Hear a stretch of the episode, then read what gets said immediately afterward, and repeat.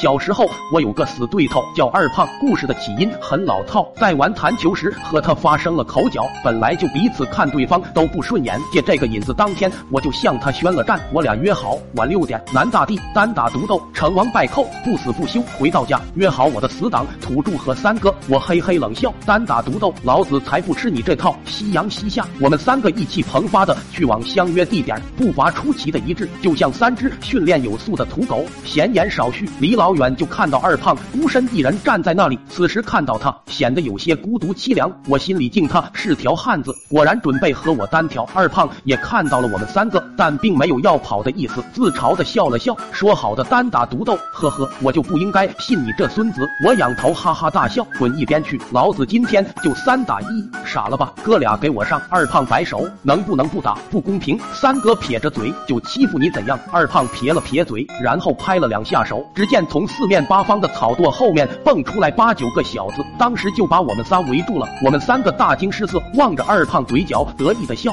我心里把他骂了个遍，难怪这小子有恃无恐呀，早就埋伏好了，敌强我弱，是时候鼓一鼓士气了。我这刚要说话，三哥和土著在我边上两眼一翻，直接撅过去了。喵的，真是屋漏偏逢连雨天，己方还没打就全军覆没了，这还咋打？我无语的看着倒地的哥俩，二胖他们也无语的看着我。我挤出一丝比哭还难看的笑容，骚眉搭眼走过去，用手捅了捅二胖。二哥，哈哈哈，闹完了，你别认真哈！二胖大喊一声：“去你的，给我打！”二胖踹了我一脚，然后周围的人瞬间把我淹没了。我奋力反抗，浑身细胞仿佛都激活了，如天神附体，又如小宇宙爆发，哇呀呀乱叫。我以一扛十，左勾又踹，三秒就三秒，我被扣在地。几分钟后，二胖领着一群人跑了。我艰难的从地上爬起来，土著和三哥也瞬间爬了起来，然后搀起我往回走。这俩货装死，恨得我牙根直痒痒。一路上我对他俩破口大骂。这场战役我败得一塌糊涂，回家躺在炕上翻来覆去睡不着，浑身疼痛让我心中一口闷气始终发泄不出。我对爸妈抱怨这炕烧的不热乎啊，结果惹来一顿谩骂，晚上睡不着。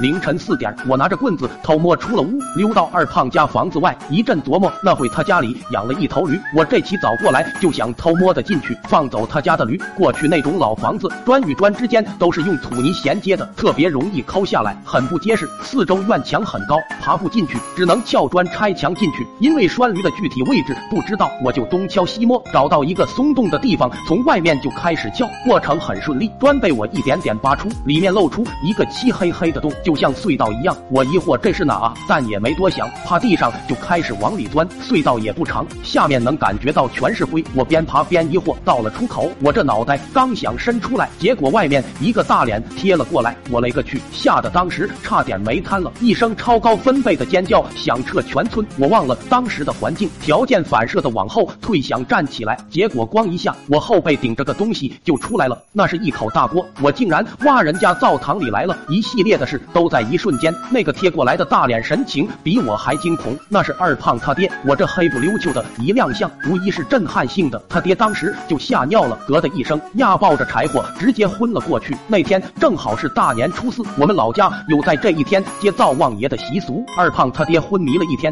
醒来还含糊不清的说：“灶王爷，我看到了灶王爷，经风飘白日，光景西池流。”那天老爸把我绑树上一顿对，然后拖着我去了二胖家认错。我得到了二胖他爹的谅解，但是没有得到二胖的宽容。二胖颤着手指着我。行，孙子，你特么也有爹，给我等着。